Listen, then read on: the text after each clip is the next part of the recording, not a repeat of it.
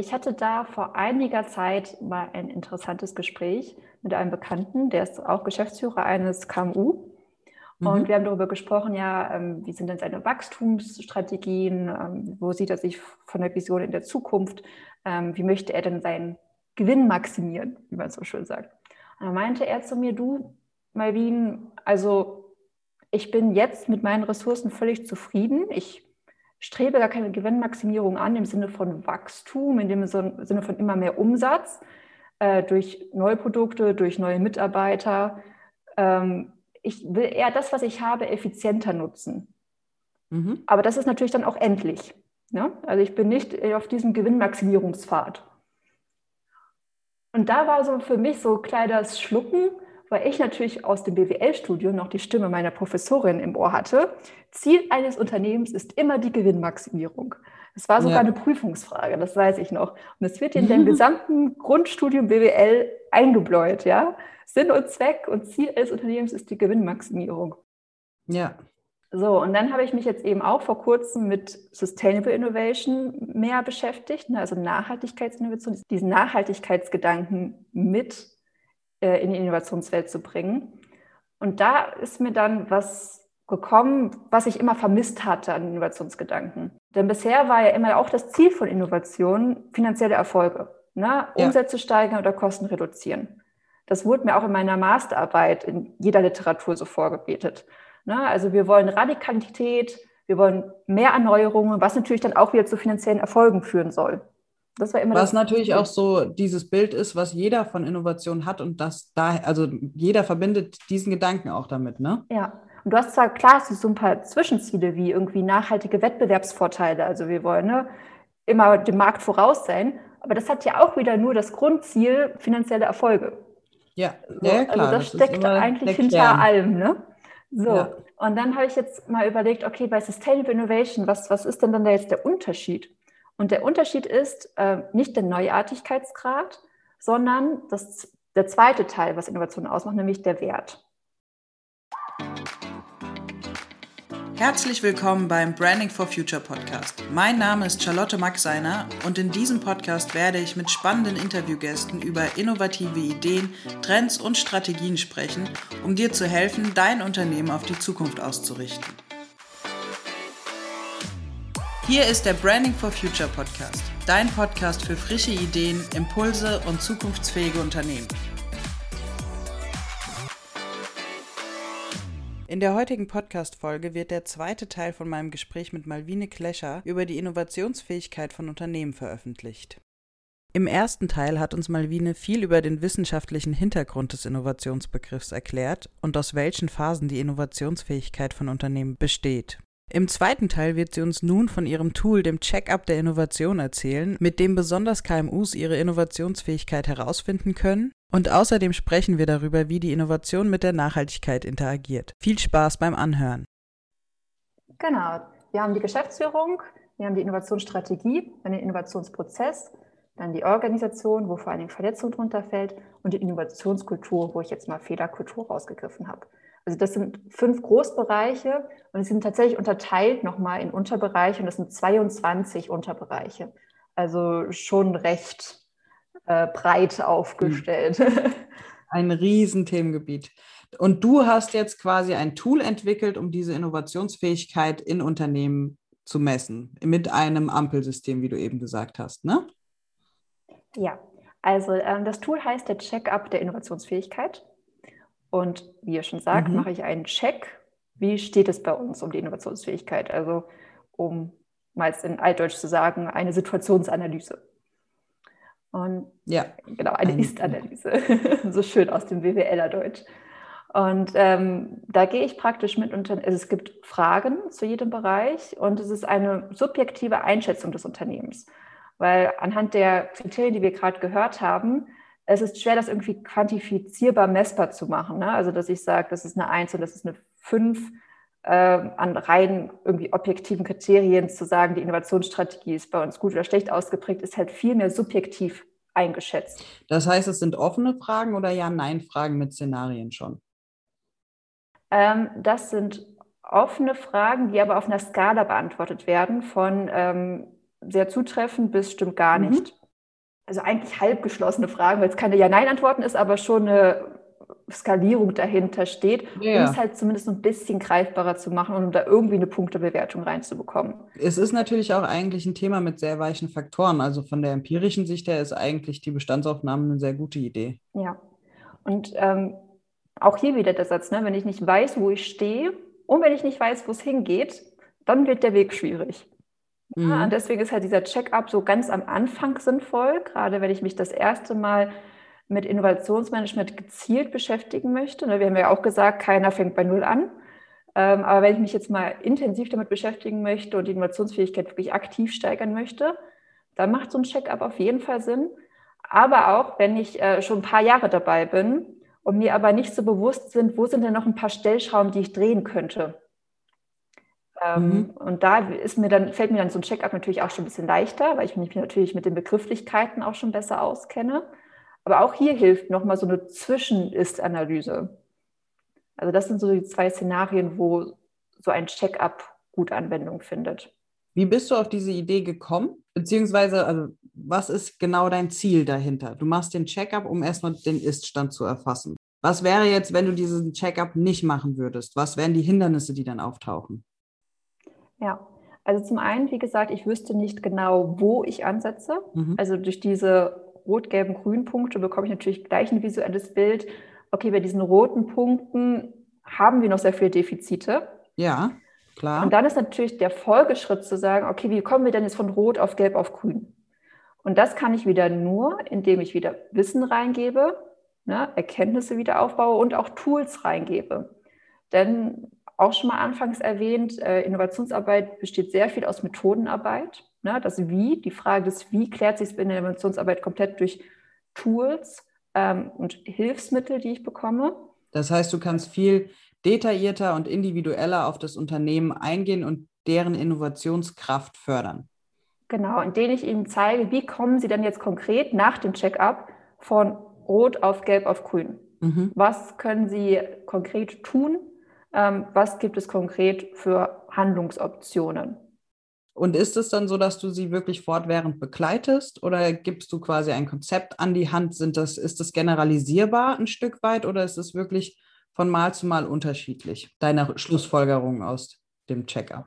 Also es gibt schon so für jeden Bereich, ähm, also für jeden Messbereich, den man dann da einmal macht, schon ein paar Dinge, ähm, die immer helfen. Also so ein mhm. paar Tools, das sind so meine persönlichen Standard-Tools. Das ist einfach beim Berater so, der hat einfach seine persönlichen ähm, Lieblingstools und Lieblingshilfsmittel. Mhm. Ja, klar. so, glaube ich. Ne? Ähm, aber manchmal kommt es auch auf das Unternehmen an und auf die Branche an, ähm, was da hilfreicher ist. Ähm, zum Beispiel, also Design Thinking ist ja eine ziemlich große Methode, ähm, die ja auch mittlerweile in vieler Munde ist. Und ähm, Design Thinking kann in manchen Fällen auch sein, mit Kanonen auf Spatzen schießen.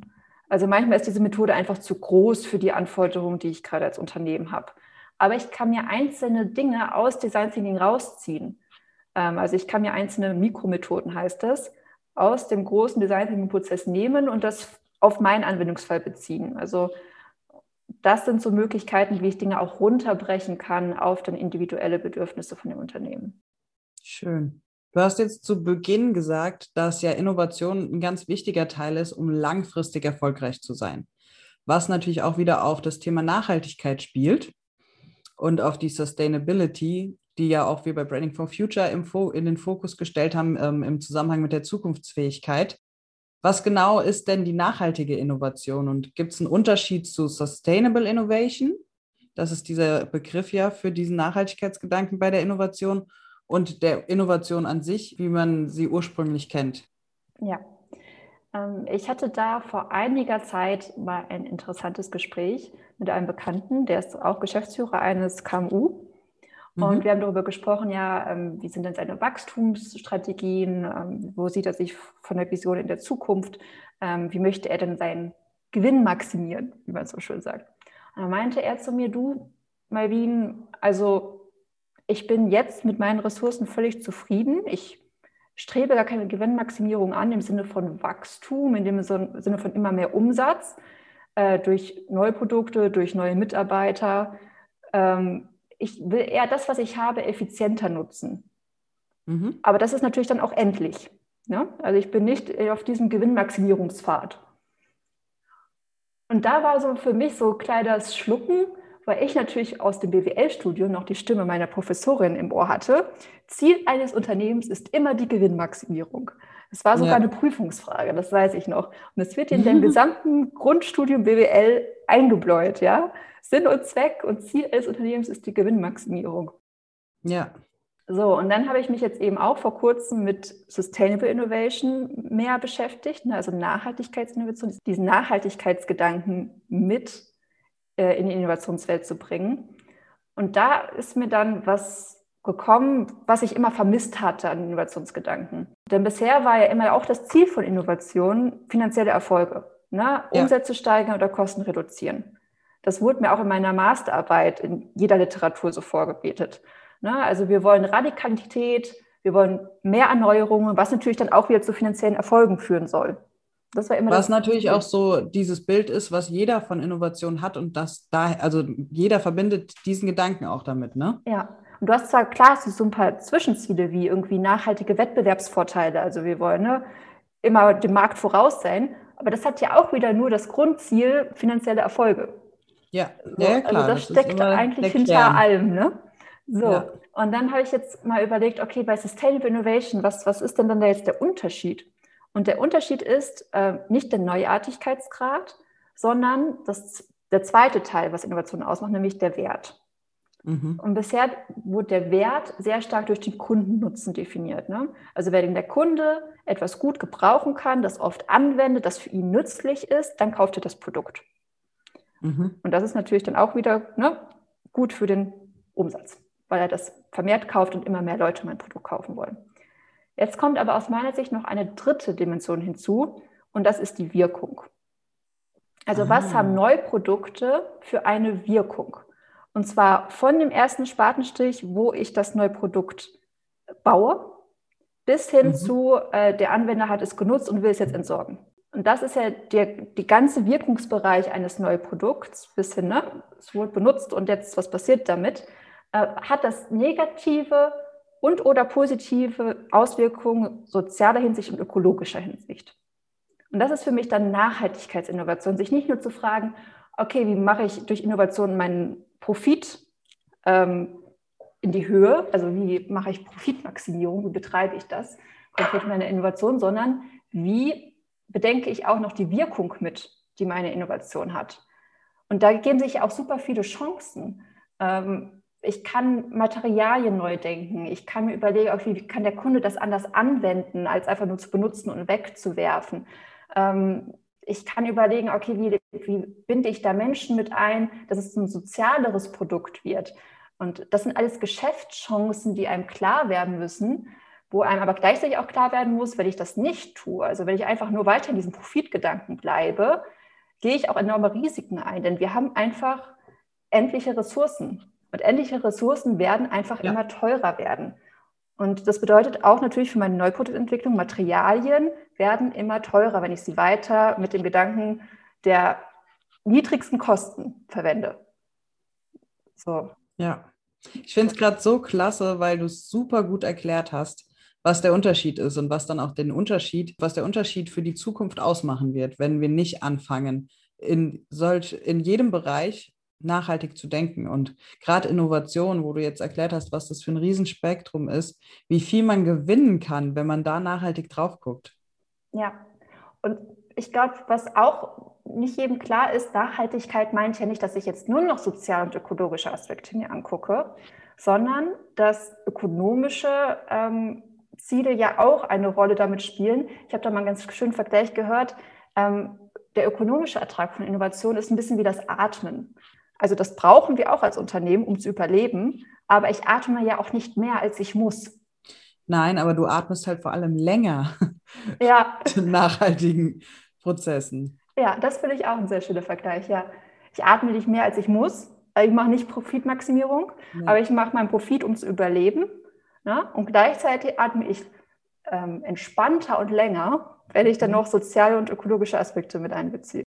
Vor allem, es ist auch, das eine schließt nicht unbedingt das andere aus. Also man kann ja durchaus oder gerade wegen Nachhaltigkeit ökonomisch erfolgreich sein. Und auch in der Innovation, es ist ja kein Muss dafür, dass ähm, der finanzielle Punkt quasi nach unten gedrückt wird, sondern es kann ein Teil davon sein. Wie du jetzt eben gesagt hattest, dein Kunde hatte den Wunsch, effizienter zu sein. Ähm, gerade bei der Innovation wär, ist es ja spannend zu gucken, wie es sich entwickelt, nachhaltige Innovation zu einem Erfolgsmodell zu machen, wo man sowohl monetär erfolgreich ist, als auch nachhaltig agiert. Ja, und ich meine, es gibt ja schon im Markt ähm, Beispiele von Unternehmen, die diesen Weg schon gehen oder gegangen sind und damit wirtschaftlich erfolgreich sind. Mhm. Ich habe vor kurzem einen Podcast mit VD gehört. Ähm, die machen, ähm, sind komplett ähm, klimafreundlich und stellen Bekleidung her für, für Bergsport. Okay. Und ähm, die haben sich komplett transformiert.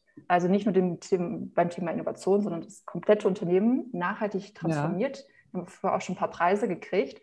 Und das Interview fand ich auch total faszinierend im Sinne von, ähm, ja, wir hatten extremst viele Lernchancen, um dabei zu bleiben, auch einige Flops.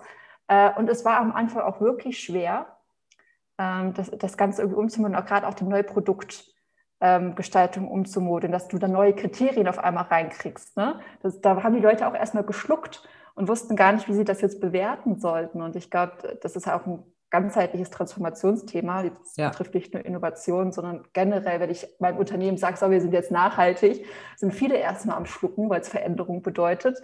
ähm, und sich da viele Fall. gegen sperren, erstmal ja. so im ersten Moment. Weil es ähm, natürlich auch wehtut im ersten Moment. Ne? Ja. Ne? Das muss man ja auch sagen. Aber im zweiten dann gar nicht mehr. Und das ist das Schöne. Ja. Und wenn ich da auch aus rein Konsumentensicht spreche, also wo würde ich denn jetzt eher kaufen? Ne? Und wo würde meine Generation und gerade auch noch die nachfolgende jüngere Generation dann eher kaufen? Bei jemandem, der wirklich nachhaltige Produkte, Wettbewerbsprodukte hat oder bei jemandem, wo ich weiß, der arbeitet komplett mit fossilen Brennstoffen und äh, gibt halt einen Shit drauf, äh, was die Umwelt oder was Menschen dieses Produkt antut. Und ich glaube, da wandelt sich gerade extrem auch die Kundenperspektive. Das heißt, was ich jetzt vorhin gesagt habe, Kundennutzen wird auch nicht mehr nur davon abhängig sein, okay, bringt mir das Produkt was oder nicht, sondern auch, was hat das für eine Wirkung? Ich als Kunde wege danach auch ab in Zukunft. Mhm. Und dahin wird sich der Markt entwickeln. Und ähm, nicht, die, die Ü40er werden halt auch immer älter und äh, werden abgelöst durch die jüngeren Generationen, die halt ganz andere Dinge von Produkten erwarten. Mhm. Auf jeden Fall sehe ich genauso. Das heißt, eigentlich ist die Sustainable Innovation die innovative Innovation, wo du quasi ja. in der Innovation gucken musst, wie kann ich innovativ sein. Ja, also die Situation ist gerade wirklich ein bisschen vergleichbar mit vor fünf bis zehn Jahren, wo Innovationsmanagement mal so ein bisschen in den Unternehmen angefangen hat, Platz einzunehmen. Da war ja auch sehr viel Widerstand und äh, harte Grubenkämpfe, dass irgendwie ein Innovationsmanager da irgendwie allein auf weiter Front gekämpft hat. Mittlerweile ist ja das Innovationsthema schon recht, in Anführungsstrichen, verbreitet. Ähm, und ich glaube, genauso in diesen Anfangsschuhen steckt jetzt gerade das Thema Sustainability. Mhm. Also ich glaube, da kämpft man jetzt gerade genau die gleichen Gräbenkämpfe, wie wir mit dem Thema Innovation vor ein paar Jahren. Und ähm, das ist natürlich super spannend, dass diese zwei Themen sich jetzt ja. auch verbinden. Ja, dass und, sich, und vor allem, dass sie sich so einfach verbinden lassen. Finde ich ja. total cool. Ja, und dieses Thema hat mich auch persönlich echt gepackt. Ja. Und das habe ich mir jetzt auch selbst so auf, auf meine Sustainable Innovation, auf meine Agenda gepackt, dass das eigentlich ein Thema ist, wo ich meinen Beratungsschwerpunkt langfristig hinsetzen möchte.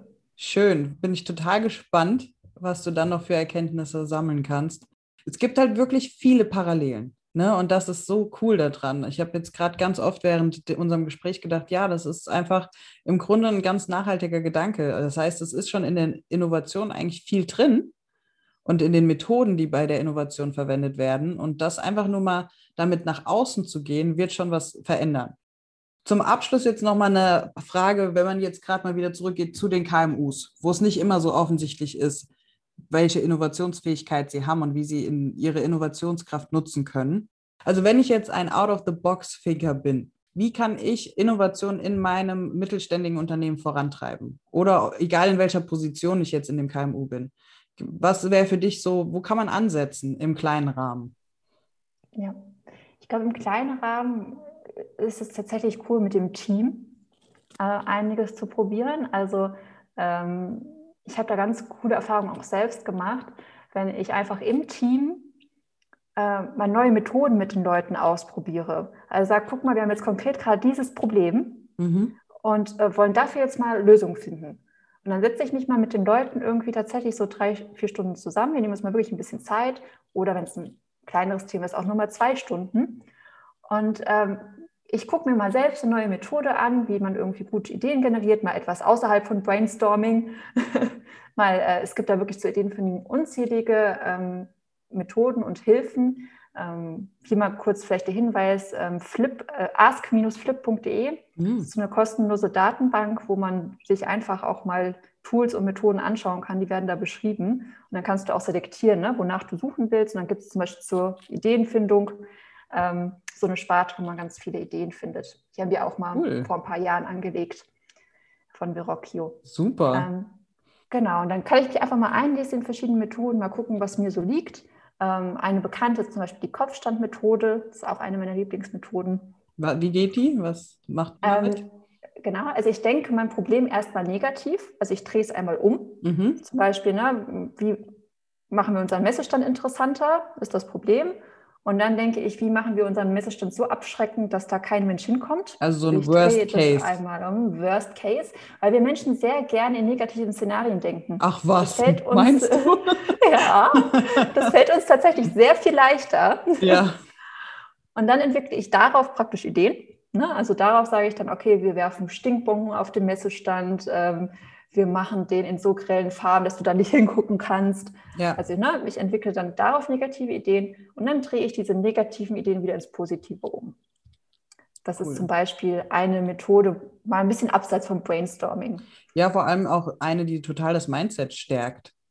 Ja. Also das Positive, wo du einfach, ein positives genau, Mindset stärkt. Ja, wo du einfach mit dem Team einfach mal merkst, was ist denn da für eine Ideenkraft eigentlich im Team? Weil gerade so durch Methoden unterstützt, fällt es einem wirklich leicht, viele Ideen zu generieren. Ja. Und ähm, dann mal sich echt so bewusst zu werden, okay, wir, wir sind alle kreativ. Ja, das ist ein Glaubenssatz, den bei vielen mal gebrochen werden muss. So von, oh, ich bin ja gar nicht kreativ, ich kann das gar nicht so mal irgendwie ein bisschen anders denken. Doch, jeder von uns kann das. Wir sind nur ein bisschen anders sozialisiert worden, dass wir halt bestimmte Glaubenssätze dagegen aufgebaut haben. Mir wurde jahrelang erzählt, Kunst ist nicht dein Ding, lass mhm. die Finger davon. Das, äh, ne? Und jetzt heute male ich hier irgendwie auf Flipchart Sachen, halt mit ein bisschen Anweisung und ein ja. bisschen Anleitung dazu. Also da sind ganz viele Glaubenssätze auch da drin, die uns vor Kreativität irgendwie bewahren oder aufhalten wollen. Und ich glaube, ähm, das mal so ein bisschen aus den Leuten direkt aus dem Umfeld auch rauszukitzeln, ne? dass man als Team mhm. wirklich kreativ sein kann ähm, und dann eben auch gezielt reingehen, okay, welche Ideen nehmen wir jetzt weiter?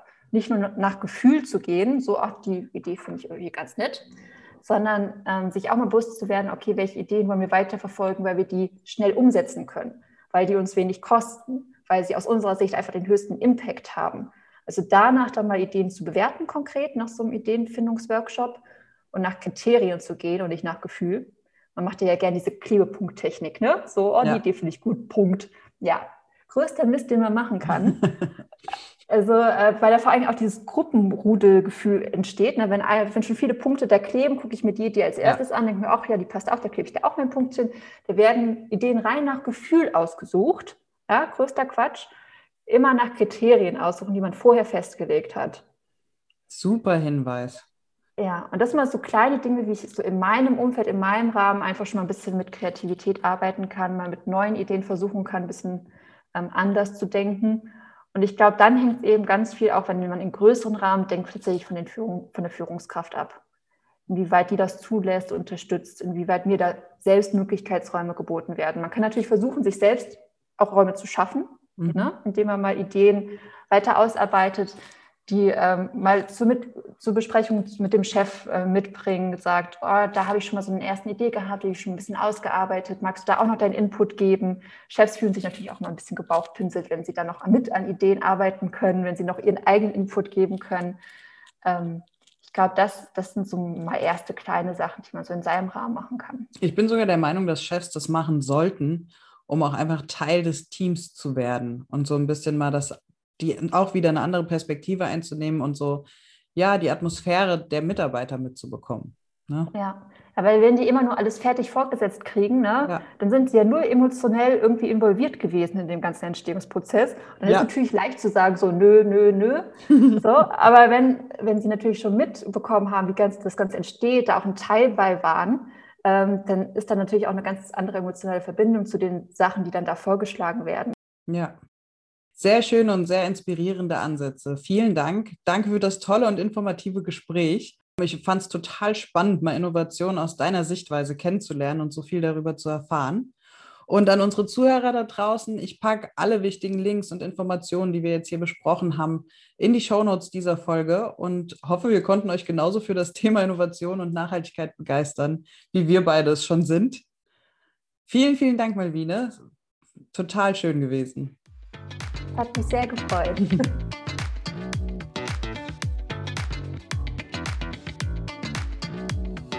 Das war unsere heutige Podcast-Folge. Vielen Dank fürs Zuhören, schön, dass du dabei warst.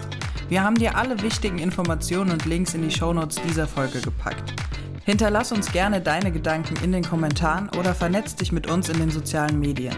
Du findest uns bei LinkedIn, Facebook, Instagram und Xing, wo wir auch regelmäßig interessanten Content für dich bereitstellen. Und wenn dir diese Podcast-Folge gefallen hat, dann freuen wir uns, wenn du uns positives Feedback in Form von einer Bewertung schenkst. Bis zum nächsten Mal, dein Branding for Future Team.